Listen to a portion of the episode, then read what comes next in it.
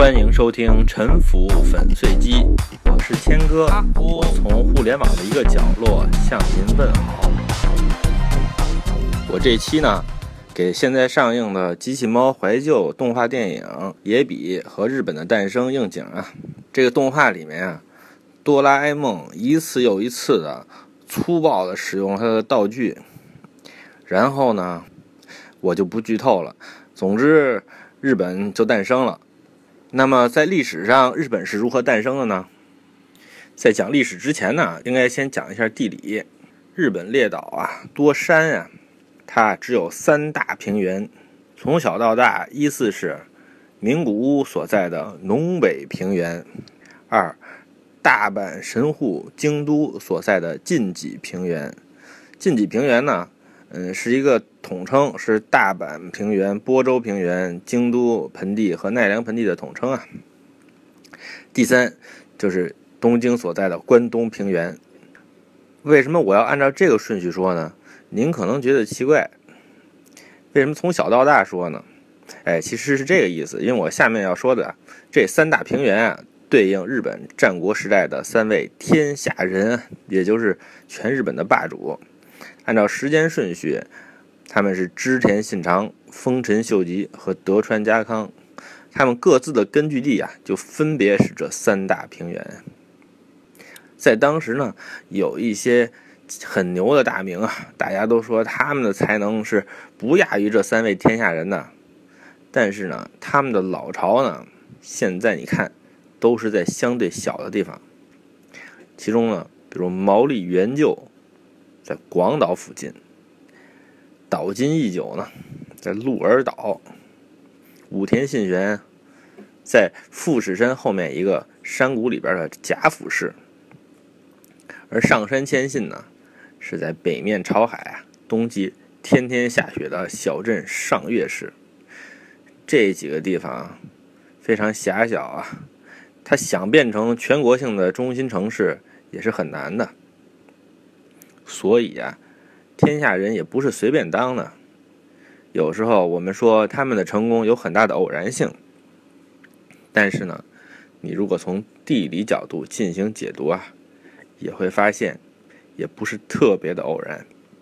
总之啊，这三大平原是日本古代社会的主要舞台。为什么不说他们是日本文化的摇篮呢？因为。日本古代文化有很大的外来成分。日本西面的邻国，中国大陆、朝鲜半岛，对日本文化的进程，敢说有巨大的影响。日本的东面、南面是一片汪洋啊，西面面向大陆，九州北部福冈距离朝鲜半岛的釜山不到两百公里，大陆上的宁波呢？距离长崎不到八百公里，所以啊，九州北部是国际交往的前哨，也是古代大陆技术和文化最先输入到日本的地方。像福冈啊、长崎啊、熊本啊这些地方，他们吃的东西也跟大陆上非常接近，像什么拉面呀、水饺啊、小炒啊这些啊，实际上都是中国大陆人影响下。产生出来的日式中华料理，你可以认为，古代日本文明的摇篮啊，其实不是在日本，而是在大陆，而且日本人的祖先也是经过大陆而来的。那么，日本人是不是起源自古代的中国人呢？这个就涉及到一个人类学的问题。如果对人类学大家不太熟悉的话呢，我把梗概稍微说一下。全世界所有的人类都是一个物种，生物学叫做智人。十五万年前啊，起源于非洲；十万年前啊，离开非洲，在四万七千年前来到了亚洲。这个时期呢，叫做更新世，海平面很低呀，大陆和日本列岛是连在一起的。一般认为啊，这个时候已经有一部分人迁徙到了今天的日本列岛。你看，这种迁徙，连航海技术都不需要，走着就过去了。在日本呢，也发现了一些四万多年前的磨得锃亮的一些石器，一般承认这是人类制造的，证明在当时的日本列岛有人类活动。二十几年前啊，有一个叫藤村新一的业余考古学家。藤村新一，哎，听起来好像和柯南有点像哦。啊，屡屡爆出大发现，凭一己之力，把日本的旧石器时代人类活动的年代啊推定到了七十万年前。不过到了两千年，他被记者发现，这个记者是个真正的柯南，被记者拍到了。偷偷往地层里面埋了一些他自己带过去的所谓的石器啊，这个就是旧石器捏造事件。事后啊，藤村承认他一共伪造了考古现场四十二处。那些啊出历史教科书的这种编辑部啊，哎呀，这个编辑听了这个事儿，也是一个个捏呆呆发愣啊！好家伙，这些发现都已经写进教科书了。这叫一气儿更正，忙的是不亦乐乎啊！现在公认的，在日本本岛上最早的人类骨骼化石啊，是在静冈县被发现的。静冈县就是富士山南边的这个地方，测定是在一万八千年以前。在这个年代之后呢，是有一系列可靠的人类考古发现，构成了一个新石器时代文化呀，俗称绳文文化。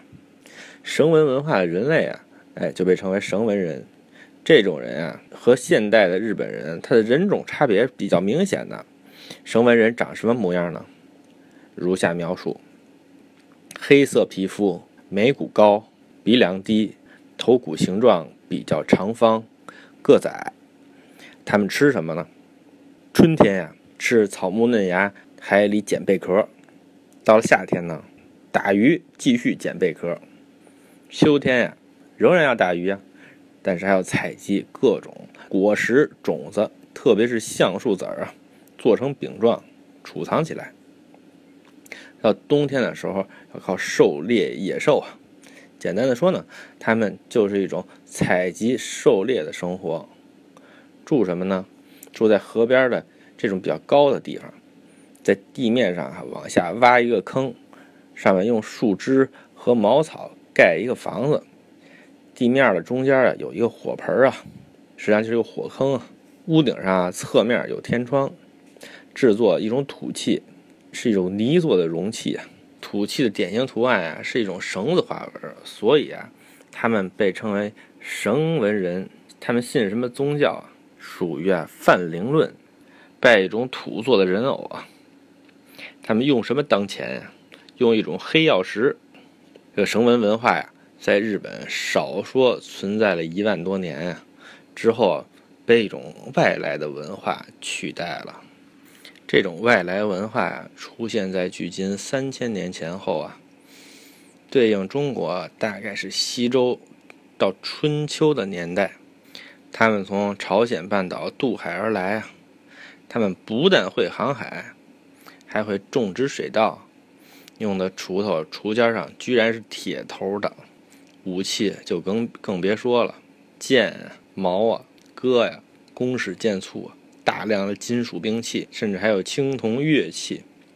建筑用的木材也不是用这种原木了，是用加工过的这种板材。建筑里有一种呢，是建在柱子支起来的这种高台之上啊，用于储藏物资。这样的房子呢，有的时候用来摆放神灵的牌位啊，模样和现在日本的传统神宫，比如说伊势神宫，长得是一模一样。村庄外围啊，修建鹿角壕沟啊。这会儿大陆殖民者呀，一出现在日本列岛，当地人也就是绳文人啊，生活方式就被彻底淘汰了。这种新的文化可以说是席卷日本啊。不过这个席啊。卷的也不算太快，你算一算，从离大陆最近的九州北部，这个席一直卷到东京附近的关东平原啊，一千公里，花了大概一千年的时间。这批人啊，就是弥生文化的殖民者，日本管他们叫做渡来人。弥生这两个字儿啊，是这个文化被发现的考古遗址所在地弥生町。那么，从大陆上来的这些渡来人，是不是和今天的中国人是一种人呢？他们通过暴力或者非暴力的竞争淘汰了之前的土著居民，还是和之前的土著居民混血演化出了日本人呢？又或者日本人是秦始皇派去的徐福和童男童女的后代吗？从前啊，人类学家主要靠体质对人种的来源进行分辨。体质人类学呀。看人只看外貌是十足的外貌协会。还有一种啊，语言人类学，通过分析各民族的语言现象来找到他们之间的语言源流啊。但是最近十几年，有一门学科啊，靠对全人类进行亲子鉴定，能够把所有人群的亲缘关系的远近啊都鉴别出来。这个就是分子人类学。这门学科一出啊。之前各种对人的起源的猜测，刹那间就清晰了许多。这是一个很深的专业呀，我是连一知半解也不够啊。我只是把我接触过的原理啊，给您讲一下。父母细胞里的染色体啊，都是整条整条传给后代的，但是传的过程中需要复制，复制的时候就有可能出错。比如曹雪芹写了一本《红楼梦》。他的两个特别好的朋友啊，拿去抄写，各抄了一本。虽然啊，他们都是铁杆粉丝，但是这么长一本书，也难免有抄错的地方。假定原书字迹清晰，那么他们两个分别抄错在同一个地方的概率是很低的。比如说，一个人啊，在第一回抄错一个字儿，另一个人呢，在第二回抄错了一个字儿，这样。咱们就有三个不同版本的《红楼梦》了，A、B、C。如果我们拿这三个版本啊来研究哪个是原版，其实也不难。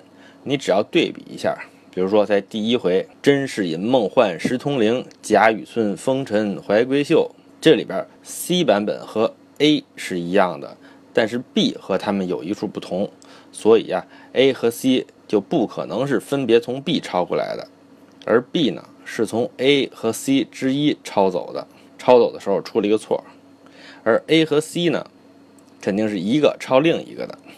然后再看第二回，贾夫人先是扬州城，冷子兴演说荣国府，这里边 A 和 B 一样，但是和 C 有一处不同，所以呢，A 和 B 也不可能是分别从 C 处抄的，A 和 B 啊是一个抄另外一个。C 呢是从 A、B 之一抄来的，这样逻辑一排除呢，结论就是 B 和 C 是从 A 抄来的。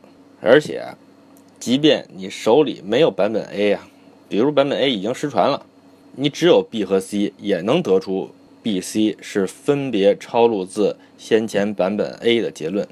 只不过呢，你复原不出 A，除非呢再来一个版本 D 是从 A 抄出来的，这样就能复原得了 A 了。这就是版本研究的方法呀，分子人类学也是一样，看一个染色体在不同人身上的不同，就能分辨出哪个是原版，哪个是从原版手里抄的，哪个是转抄的二手，超过多少手等等都能看出来。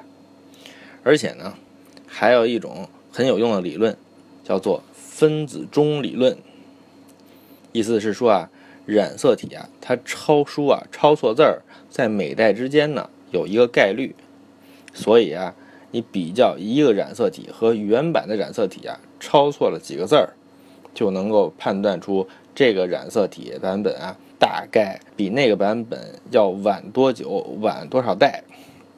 但是这有一个误差了，这个误差范围呢，嗯，有点大，一般是几千年。分子人类学啊，可以分析很多的遗传物质。这里边比较常分析的是 Y 染色体版本，因为 Y 染色体啊只能从父亲传给儿子，女性体内呢没有这个染色体，所以男性的 Y 染色体啊都是从他爷爷的爷爷传下来的。全人类啊有一个共同的祖爷爷，是几万年前呀，到底是六万年还是十一万年？这个其实还在研究当中啊。生活在。非洲的一位男性，这位男性啊，俗称 Y 染色体亚当。另一个遗传物质经常被研究的是线粒体 DNA，只能由母亲传给孩子，所以呢，人不论男女，他们的线粒体 DNA 啊，都来自他姥姥的姥姥的姥姥。全人类啊，有一个共同的太祖姥姥，俗称它叫线粒体夏娃，也是生活在十几万年前的非洲啊。从这些祖先的遗传物质当中。在后代身上分化出了不同的版本，他们是鉴别亲戚关系的依据。希望我把原理说清楚了。那么日本人到底是谁的后代呢？从 Y 染色体看，日本人啊主要有三个版本体系啊，三个重要的祖爷爷的分支。虽然说全人类都是堂兄弟姐妹，但是啊也有近有远呀。某一个走出非洲的太爷爷出生在六万五千年前，他的后代包括另外两个太爷爷，略有先后，但是时间非常接近，而且呢，貌似都出生在印度孟加拉、缅甸附近。其中呢，有一个代号为 D 的太爷，他的后人啊，沿着海岸进入了东南亚，一路向东进入东亚大陆，是进入日本列岛。最早的人类，前面说过了。这个时候啊，日本、琉球和大陆都是连着的。北京出土的山顶洞人啊，也属于这一支。但是呢，这支人啊，在咱们中国留下的后代呢是非常少的，只在藏族中略多啊。这个版本的 Y 染色体啊，是地球上比较稀有的一支啊，基本全靠日本人和咱们藏族同胞中的一部分。这个版本的 Y 染色体啊，在日本男性中啊，占。百分之三十四点七，他们进入日本少说有接近两万年了，他们是日本古代绳文人的主流啊。另一个编号 C 的太爷，他的后代一路走水路啊，进入了澳洲，成为了澳洲土著新西兰毛利人的祖先。另外一路走陆路进入亚欧大陆的深处啊，在中国，包括在汉人当中，今天还有一些，不过呢。主要保存在北方，在蒙族、满族、鄂温克族中啊更加普遍。他们大概从一万多年之前啊，从北面今天的俄罗斯远东地区进入了日本。在日本呢，人数也没有特别的壮大，在绳文人中呢，大概是占百分之二十左右的少数派。在今天的日本人当中啊，只占百分之八点五。最后一个太爷啊。编号为 O 的太爷，虽然也是太爷，但是是之前两个太爷的堂孙了。最早也得三万年前才在东南亚出生。不过呢，这个欧太爷很重要，他是多数中国人的直接祖先。他的后代在东亚和东南亚后来居上，取代了之前两位太爷留下的那些后代，成为包括中国人、朝鲜族人。马来西亚、菲律宾等这些国家中，多数人的父系祖先，他们大概从三万多年前开始啊，也渡海进入日本。渡海的弥生人中，绝大多数是这种欧太爷之后啊，也是今天日本人中百分之五十四点一的人的父系祖先。要说起来啊，弥生人的殖民活动啊，居然还留下了那么多之前的土著人，还真是挺温柔的。分子人类学其实改变了我们对历史的认识。过去呢，一般认为英国不列颠的凯尔特先民啊已经被后来侵入不列颠的盎格鲁撒克逊人取代了。但是呢，分子生物学揭示的结果是，先民的后代啊在今天的英国占绝大多数。这和日本的情况呢还是有可比之处的。说回来，现在呢结论出来了，日本人有一半以上啊和中国人血缘关系比较近。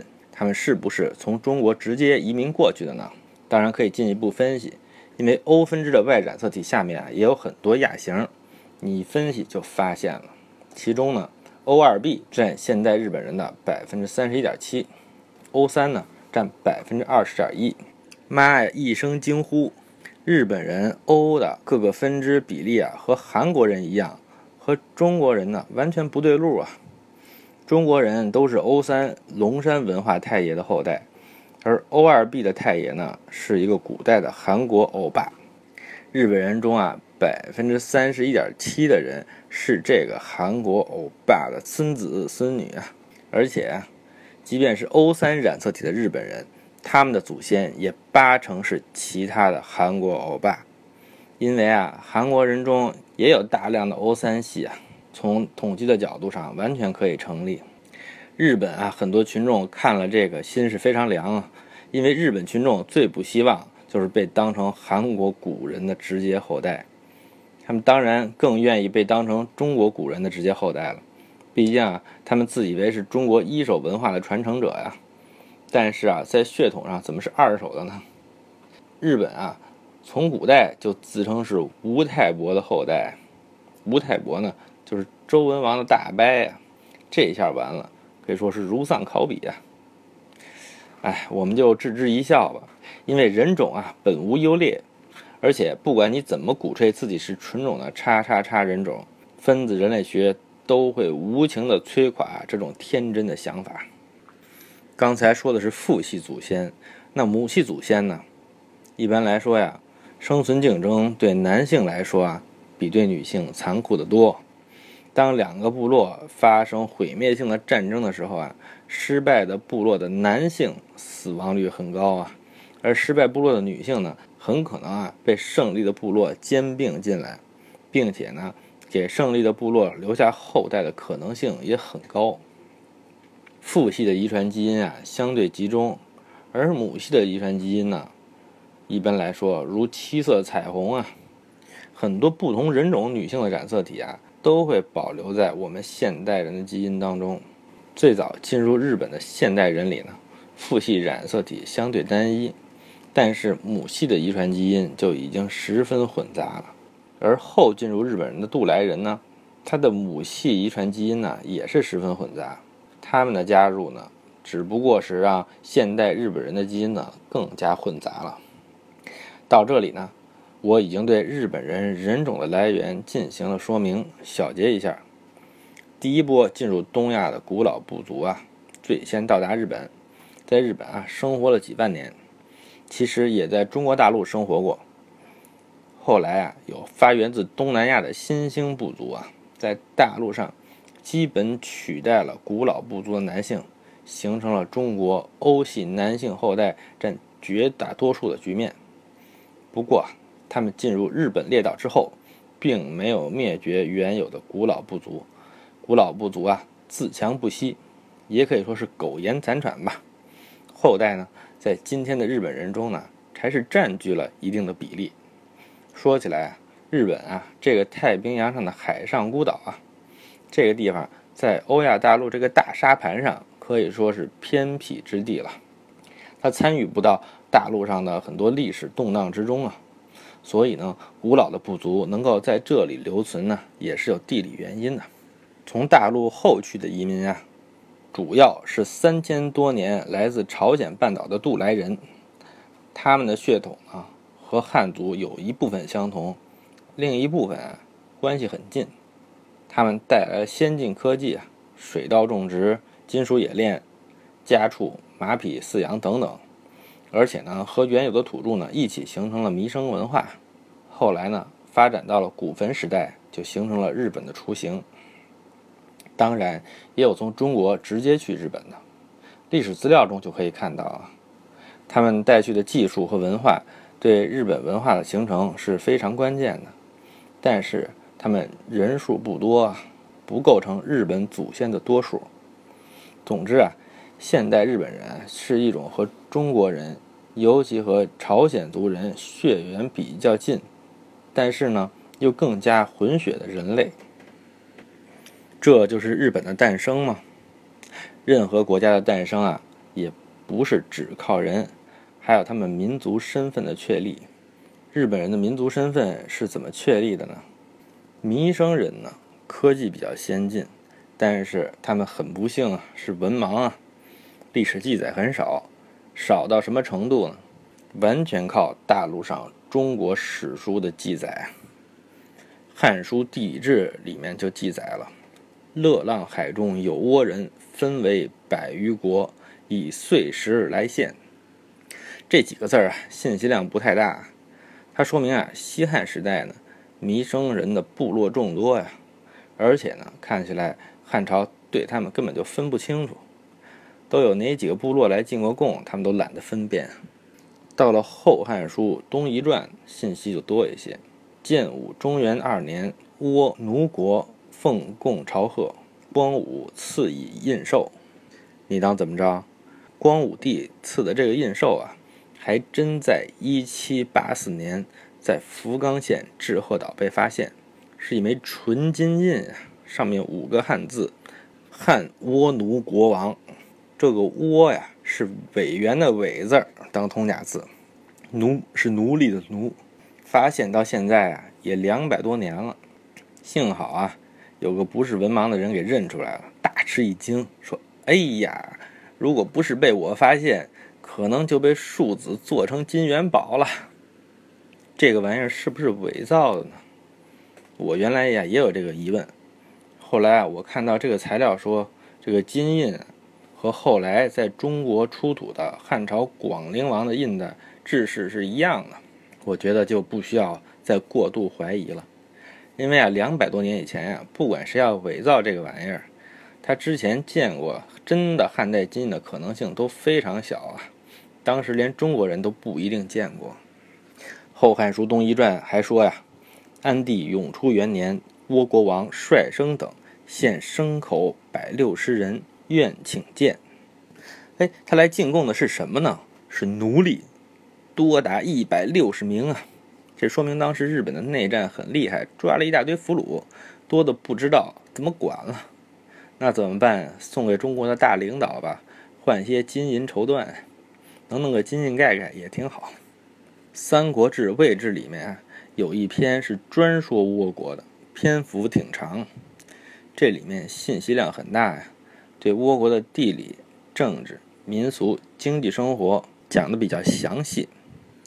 讲了呀，倭国的各个小国呀，服从一个宗主国，叫野马台。野是通假字啊，是邪恶的邪。国王呢是女性，名曰卑弥呼。这个名字呢，如果用日文念呢，念作 Himiko，就显得更加的呆萌了。《三国志》说呀，Himiko 年长不嫁，是鬼神道，能以妖惑众，势必千人。少有见者，唯有男子一人给饮食，传词语，居处宫室，楼观城山，皆持兵守卫，法俗严峻。这个 Himiko 女王啊，会巫术，至少当时的日本群众是相信的。而且除了一个男的，谁都不见，躲在守卫森严的深宫里。《三国志》写了两千多字啊，如果向日本收稿费，一个字收一亿啊。不管美元还是日元，可能都有人愿意掏钱，因为啊，日本古代史研究很大一部分都是围绕着这篇文字展开的。这里面出现的“野马台”三个字，到现在呢还在用，读音比较接近，日本人念作“亚麻头”，只不过写成“大和”二字。哎，熟悉军事的听众都会把“亚麻头”翻译成“大和”。那大和也是一个现代地名啊，是奈良县的一部分，而且啊，可能和古代野马台是同一个地方。大和这怎么来的呢？大和啊，就是大窝，同音，都念娃。语言上看啊，大和怎么念也念不成野马台，亚麻头怎么翻译也不可能翻译成大和。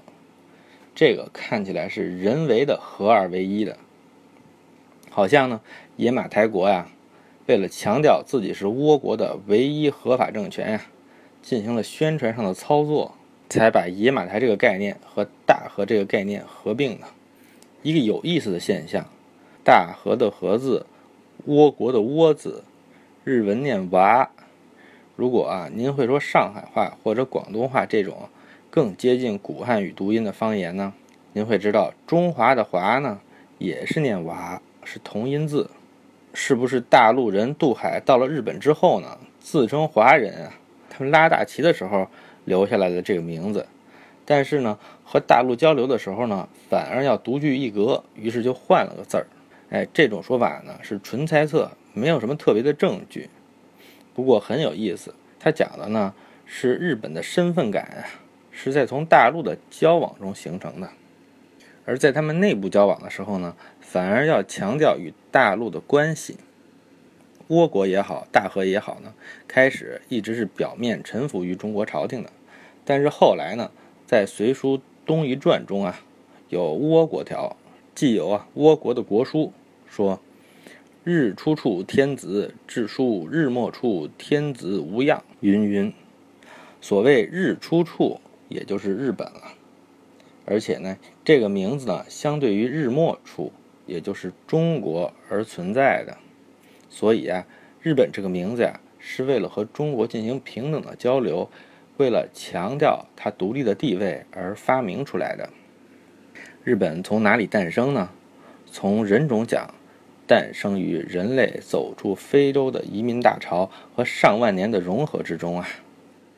从文化讲，诞生于与大陆的交流之中；从文字记录讲呢，那是诞生于中国古代的历史记录之中。